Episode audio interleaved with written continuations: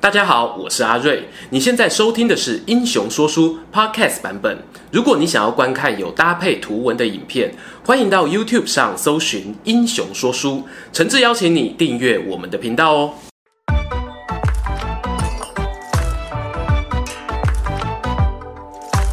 滚滚长江东逝水，《三国演义》重开机。英雄说书的观众朋友，你们好，我是说书人阿瑞。上一回我们讲到长安城中的郭李二人组啊，中了杨彪的反间计，恶斗不休，连小皇帝和文武百官呢都变成两人的人质。幸好呢，在贾诩低调的居中斡旋之下，双方啊总算达成了停火协议。李傕同意让天子移动到弘农的临时办公室，同时呢，郭汜也要释放文武百官。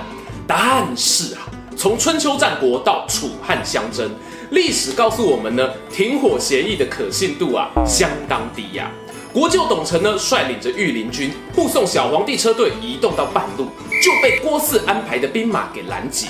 眼看敌众我寡，官兵啊恐怕不是对手。说时迟，那时快，贾诩安排的一支生力军，河东老大杨凤带领着军队前来救驾了。就说郭汜手下带队的小队长啊，打量着杨凤的军队，人数也不算多啊，心想真打起来呢，还不知道鹿死谁手。更何况呢，自己还有小皇帝可以拿来威胁对手，胜算更高啊。心意已定呢，就开口骂道啊：“这批人啊，假冒天子，要带回长安给郭将军处置。如果你们要阻止，我就当做反贼的同党，杀无赦。”杨凤呢，闯荡江湖多年，知道眼前的形势险峻啊，必须要以雷霆手段方能解救众人。莫雷咖哩狗西沙拉，果断一拉缰绳，发了声喊：“公民跟我冲！”他胯下的白马如箭离弦，直奔小皇帝的车驾。同一时间呢，杨凤背后一名将军手持开山大斧，脚跨红色骏马，应声而出。却是向那郭四的小队长冲了过去，这两人呢，一左一右，仿佛是一白一红两道闪电，打向措手不及的敌军啊！小队长呢，没有料到对手说打就打，连忙挺枪应战。可惜呢，这一枪再快，终究比不过对手的斧头快。只一个回合的功夫呢，红马将军啊，就把小队长连人带枪劈成两半。杨凤呢，也趁机切开包围，救出了小皇帝。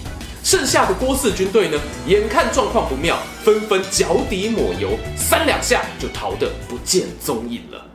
小皇帝这下逢凶化吉，心里欢喜啊，连忙询问呢，刚才是谁砍了那个不长眼的小队长？杨凤呢，恭敬的下马，引荐手下那位红马大将。陛下。此人文武双全啊，出身河东，是我手下大将，姓徐，名晃，字公明。大伙呢客套了几句哦，知道此地不宜久留哦，必须尽快远离长安那个是非之地。一行人呢加速的往东边弘农移动。就在天子车队移动的同时呢，长安这边的郭汜啊，收到探子回报。得知呢，派出去的军队已经被董承、杨凤给击溃，他越想越不对劲啊！想到自己和李傕大哥吵架，为的是什么？掌握大权啊！以前有天子等于有权力，现在天子离自己越来越远，权力不就也跟着远走高飞了吗？想到这里啊，郭汜呢，仿佛进入圣人模式，豁然开朗。这辈子啊，头脑没这么清楚过。咚咚咚，跑到了李傕家门口。大哥大哥，我们不要再打了。李傕呢，一时觉得莫名其妙哦。郭汜呢，分析给他听。现在汉献帝有董承、杨凤护卫，等他们找到新的办公室站稳脚跟，一定立刻昭告天下，说我们两人啊有多坏有多坏，都在欺负他。那样啊，就糟糕了。李傕听了呢，觉得有理啊。眉头一皱，生出了一个恐怖的念头，就对郭汜说啊：“不如这样吧，一不做二不休，把你我的兵力集合起来，直接往东边淹过去，灭掉小皇帝，我们自己当皇帝，平分天下，你觉得如何啊？”人家说得好啊，创造一个外部敌人呢，是团结内部的最佳良药。你看哦，原本还打得不可开交的郭李二人组，在发现小皇帝要脱离掌控之后，立刻尽释前嫌，重启合作的管道。西凉军团呢，在长安集结出征的同时，镜头转到另一边，天子车队也抵达了弘农。文武百官呐、啊，长途跋涉下来都累坏了，纷纷就地休息，浑然不知啊，即将大难临头。这一天的深夜啊，董承呢带着御林军在弘农城外巡逻，突然看见远方的山林啊，传出了点点亮光。啊，又到了萤火虫的季节嘛，这里环境啊果然很好了。但越看啊越是奇怪，光点呢慢慢变大变大，而且数量越来越多，甚至呢还夹带着兵器碰撞的声音。董承眯着眼睛一看。赫然发现啊，那些小亮光全是一根根的火把，竟是数以万计的士兵打着郭汜、李傕的军旗铺天盖地而来。话说啊，董承夜间巡逻，发现西凉军团来袭，立刻吹响了警报的号角，呜呜，整座红龙城呢为之震动，上从小皇帝、文武百官，下至黎民百姓，都从睡眠中惊醒。董承评估来袭的敌军人数啊，想要防守这座红龙城是绝对没有机会的。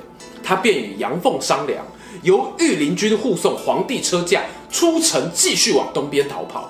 杨凤和徐晃呢，则殿后且战且走。至于那些城里面的老百姓啊，恐怕就没办法顾虑到他们的死活了。众人商议已定啊，小皇帝刘协被士兵簇拥上马。他只看到身边呢，唯有国舅董承，连忙开口问啊：“太尉杨叔叔呢？前些日子来救驾的杨凤将军、徐晃将军，没有要跟我们一起走吗？”董承啊，红着眼眶，摇摇头：“陛下，你先走一步啊，老臣自会安排人马接应他们。”刘协还要发问啊，董承一挥马鞭，就赶着马车急急上路。眼看红龙城呢，越来越远。直到剩下地平线那端呢，冒出了隐隐红光，应该是啊，城中燃起了大火。刘协坐在马车中，忍不住落下泪来。不知过了多久啊，马车来到一处断崖边，下方呢便是黄河河水。一名军官站在岸边，对着马车放声大喊：“车只能走到这了，我找了一艘小舟，请陛下上船了。”刘协呢，下马步行到崖边，忍不住啊倒抽一口冷气。他看到下方的河水距离上面有五层楼高啊！此刻呢，寒风料峭，那艘小船呢在河面左右摇晃，仿佛就是一片落叶。这这该如何登船？有一名行军校尉呢上前提议，可以把众人备用的衣物拿出来。绑紧串成一条长步梯，再把小皇帝呢从高空垂降下去。哦，这年头皇帝真的不好当啊！各种特技动作呢都是亲自上阵，没有再跟你找替身的。费了一番九牛二虎之力呢，众人总算把皇帝送上了船。但是呢，在岸边这么一耽搁，郭四、李觉的兵马又追得更近了。一些百姓啊，原本也想要挤上船逃生。都让士兵呢给踹进了冰冷的河水里。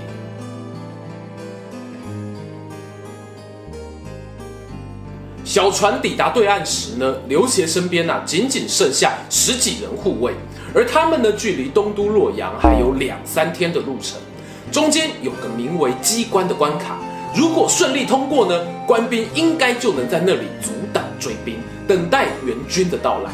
行百里，半九十。董承啊，打起十二万分的意志力，催促马车连夜赶路。终于在第二天的黎明前呢，赶到了位于两座山峰包夹的关口前。此刻曙光还没有露脸，四周啊一片死寂。守门的卫哨呢，第一时间没有出来盘查，这让董承啊心中隐隐感到不安。突然后方传来马蹄声响，一队骑兵赶到，昏暗中呢看不清带队的人长相。只听见他大喝一声：“李傕在此，快快放下兵器投降！”小皇帝一行人呢，没有料到追兵来得如此之快，心中暗暗叫苦。董承没日没夜的赶路呢，更是濒临了体能的临界点。他靠着最后的意志力，拔出佩刀，往前一站，准备以生命守护刘协。在这个 moment 这个时间，一道红色闪电打横里窜出，接着呢，银光一瞬，李傕就已经身首分离，摔落马下。他身后的骑兵队啊，一哄而散。董承呢，定睛一看，一个人手持大斧，骑在红色骏马之上，不正是杨凤手下的大将徐晃吗？徐晃呢，用兵器挑起地上的首级打量，摇头说：“啊，这个人不是李傕，假的。”再看他身上的盔甲非常简陋，推测这个人应该是附近的盗贼，听说了红农之战，所以跑来趁火打劫。过没多久呢，天空终于露出了鱼肚白，杨凤啊也带着部下赶来会合，一行人呢总算松了一口气，通过机关进入了洛阳。话说另一头，曹操才刚经过一番激战。好不容易赶跑吕布，正在休养生息，收到探子来报啊，李傕郭汜闹分手，天子已经离开长安，正在往洛阳前进的路上，生死未卜。曹操得知消息后呢，心中一动，紧急找来亲信幕僚开会。会议上呢，第一谋士荀彧直接就挑明了说啊，现在皇上虽然生死不明，但老板你要想想。过去晋文公曾有接纳周天子，汉高祖呢也有替楚义帝发丧的行动，奉立天子呢让天下归心，这是不变的真理。天子这个商品啊，您迟早要入手的，早买早享受，晚买被函扣啊。这个建议啊，曹操听了舒服，立刻下令堂弟夏侯惇带领五万精锐骑兵奔向西方，务必要协助大汉天子守住洛阳。而在洛阳这边呢，汉献帝一行人却陷入了进退两难的窘境，因为啊，他们发现东都洛阳当年被董卓一把火烧掉后，如今城墙崩塌，十户九空，堂堂一个旧首都哦，竟然比弘农更加残破。想要留在洛阳迎战李傕郭汜的主力部队，那是非常愚蠢的选择。考虑到这里呢，董承和小皇帝顾不得啊，文武百官已经疲惫不堪，休息不到几天的时间呢，又整装出城向东流浪。这个时候啊，如果你不说呢，大家还以为这是一股难民车队，没有人猜得到啊，大汉天子就藏身其中。就在前途渺茫、后有追兵的情况下，援军终于出现了。夏侯惇的骑兵呢，在洛阳城外几里处遇见了天子车驾。他遵照曹操的交代，毕恭毕敬的下马，带领许褚、典韦等人以军礼拜见小皇帝。没多久，曹洪、李典、乐进等人率领的步兵团跟着抵达。刘协心中啊，像是吞下一颗定心丸，大声的赞赏啊，孟德真的是国之栋梁，朕日后必定重用。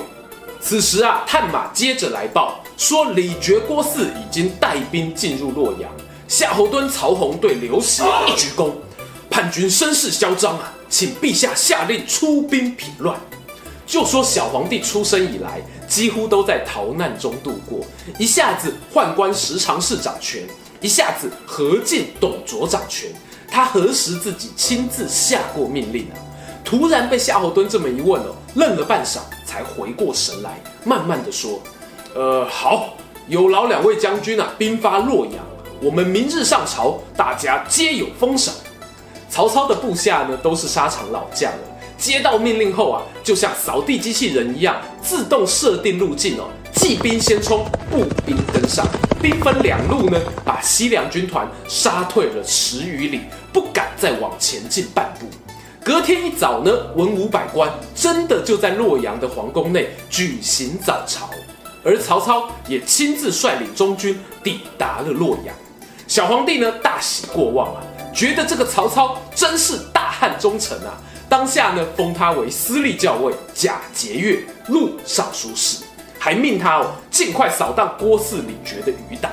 郭李二人组啊，万万没有料到，短短一个月的时间，自己呢就从长安城中呼风唤雨的大魔王，变成人人喊打的乱臣贼子，心里啊很不平衡啊，打算呢要跟曹操拼死一战。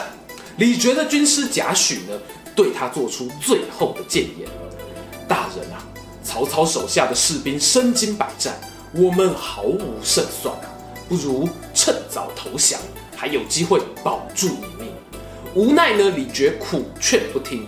当天夜里，贾诩就默默收拾了行囊，离开了军营。而战况呢，确实如他所预料的，曹操手下虎将如云，曹仁、典韦、许褚组成三箭头，摧枯拉朽般的突破李傕郭汜的防守线。凉州士兵远道而来呢，早就无心恋战，投降的投降，逃走的逃走，就连郭李二人啊，也自知无处容身，脱下了头盔，混在小兵当中。仓皇逃命去也。经历洛阳大战后呢，曹操更受皇帝重用，但却引来旁人眼红。特别是当初护卫汉献帝，从长安一路辛辛苦苦来到洛阳的杨凤，他认为自己的功劳也不小啊，心中颇有微词。曹操知道这状况后呢，正在烦恼，碰巧有位朝廷官员前来求见。来的人呢，姓董，名昭，字公人。他原本在袁绍手下担任从事，听说天子回到洛阳，特别前来朝见。董昭呢，见到曹操，先是深深一鞠躬，感谢他起兵协助朝廷平乱。接着呢，就开门见山说出自己的来意：“大人啊，此地洛阳不宜久留啊。”曹操哦的一声，示意他继续说下去。董昭接着说：“洛阳啊，已经形同废墟。”加上此地诸将各怀鬼胎，建议曹大人可以请陛下移驾到邻近的许县，必定啊能够安定朝政，奠定万世之功。万世之功吗？曹操啊默念了几遍这句话，回过神来又问董昭啊：“可是这个迁都的举动一定会有人反对，该怎么处理才好？”董昭回答：“粮食是国家的根本。”大人只要公告洛阳快没饭吃了，许都靠近鲁阳，转运粮食方便百倍，群臣啊不会反对的。至于那些少数不识相的家伙，我们如此如此，这般这般。曹操听完呢，点头称是，打铁要趁热啊，隔没几天呢，就将迁都计划禀奏皇帝。果不其然，满朝文武呢，没有人敢表达反对，一致鼓掌通过。曹操啊，体会到原来这就是我想做什么就能做什么的滋味啊！取得百官同意后呢，他便下令军队护卫天子车驾，浩浩荡荡地从洛阳往他自己根据地的中心许县而去。车队离开洛阳数里路程，经过一处丘陵，突然一队人马列阵拦在道路中央，那个军旗十分熟悉啊，又是大汉将军杨凤的字号，杨凤与徐晃呢立即走上前来，对着曹操大喊啊：“曹孟德，你罔顾陛下意愿，强行迁都，这不就是过去董卓那奸贼的行径吗？快快释放天子，否则休怪我不客气了。”徐晃呢跟着举起大斧，勒马在前，那是一夫当关，万夫莫敌的气势啊！但曹操的表情呢，却没有一丝一毫的波动，似乎对于前方动态早在意料之中。汉献帝呢，坐在后方的马车内，听见车外传来两军吆喝的声音，心里呢是百感交集，似乎啊自己这辈子就注定要坐在一台不受控制的车子上。究竟这台车子未来会开往何方？欲知详情如何，且听下回分晓。喜欢今天的故事吗？英雄说书需要你的支持，让好故事被更多人听到。动动手指订阅我们频道，打开小铃铛，选择接收全部消息，这对创作者的帮助非常非常大。